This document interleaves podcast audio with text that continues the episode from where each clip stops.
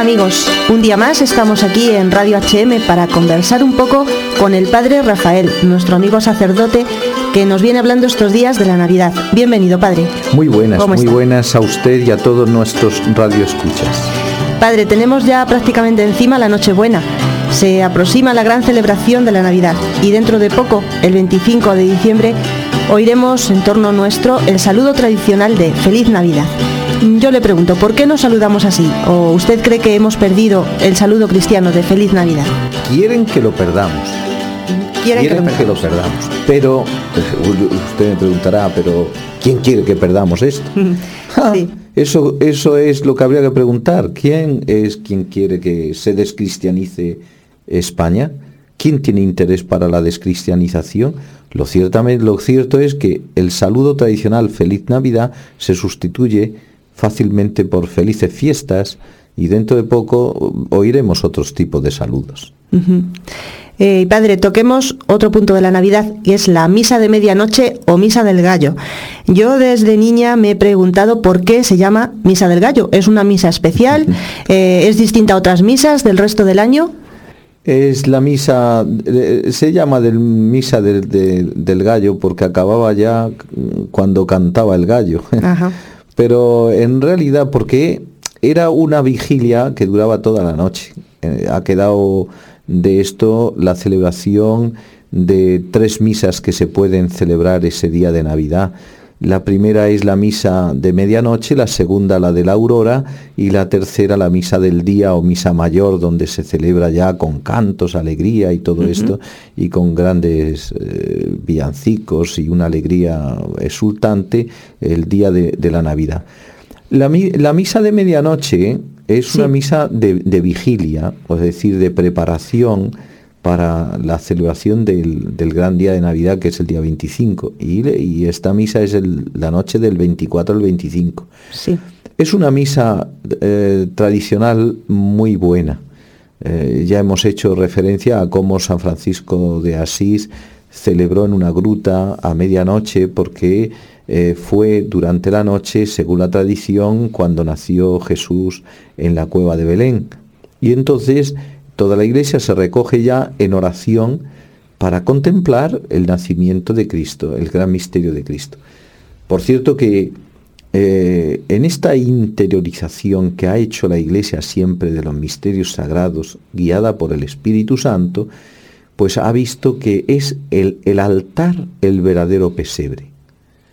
Porque ahí, en el altar, es donde aparece Cristo, de un modo misterioso pero real bajo las especies del pan y del vino, y entonces es como si toda la iglesia se recogiese también en esa noche en la contemplación del misterio en esa gran celebración litúrgica que, supone la Eucaristía de medianoche del 24 al 25. ¿Usted aconseja a los cristianos que, participen en esta celebración de la Misa del Gallo? Por supuesto, está muy apropiadamente puesta por la Iglesia.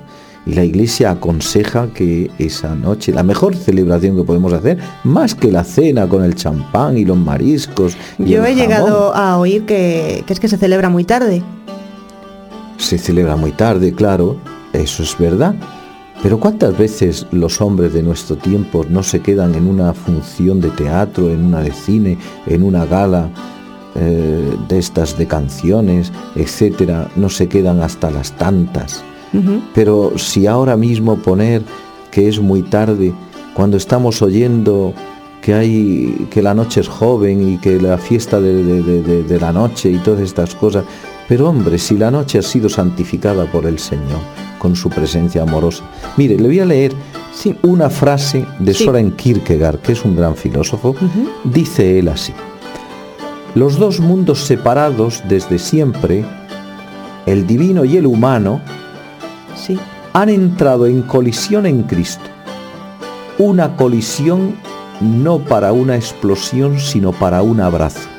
Ese abrazo nos viene a dar Jesús la noche de Navidad. ¿Cómo no vamos a, estar deseando esa noche celebrarlo justamente con una Eucaristía? Sí, padre, esto es algo pues profundo y a la vez sencillo de creer, pero yo creo que tiene el peligro de, de, ser manipulado por esta sociedad de consumo en la que vivimos, que es muy fácil dar un manotazo a la Navidad y pues de esa manera mm, convertirla en una fiesta infantil, ah, la Eucaristía no la pueden, la Eucaristía no la pueden manipular. ¿eh? Pero sí la Navidad. La Navidad sí, la fiesta. La fiesta de la Navidad. La fiesta sí es manipulable. Por eso nos tenemos que concienciar los cristianos y las familias cristianas que tenemos que ser los primeros evangelizadores.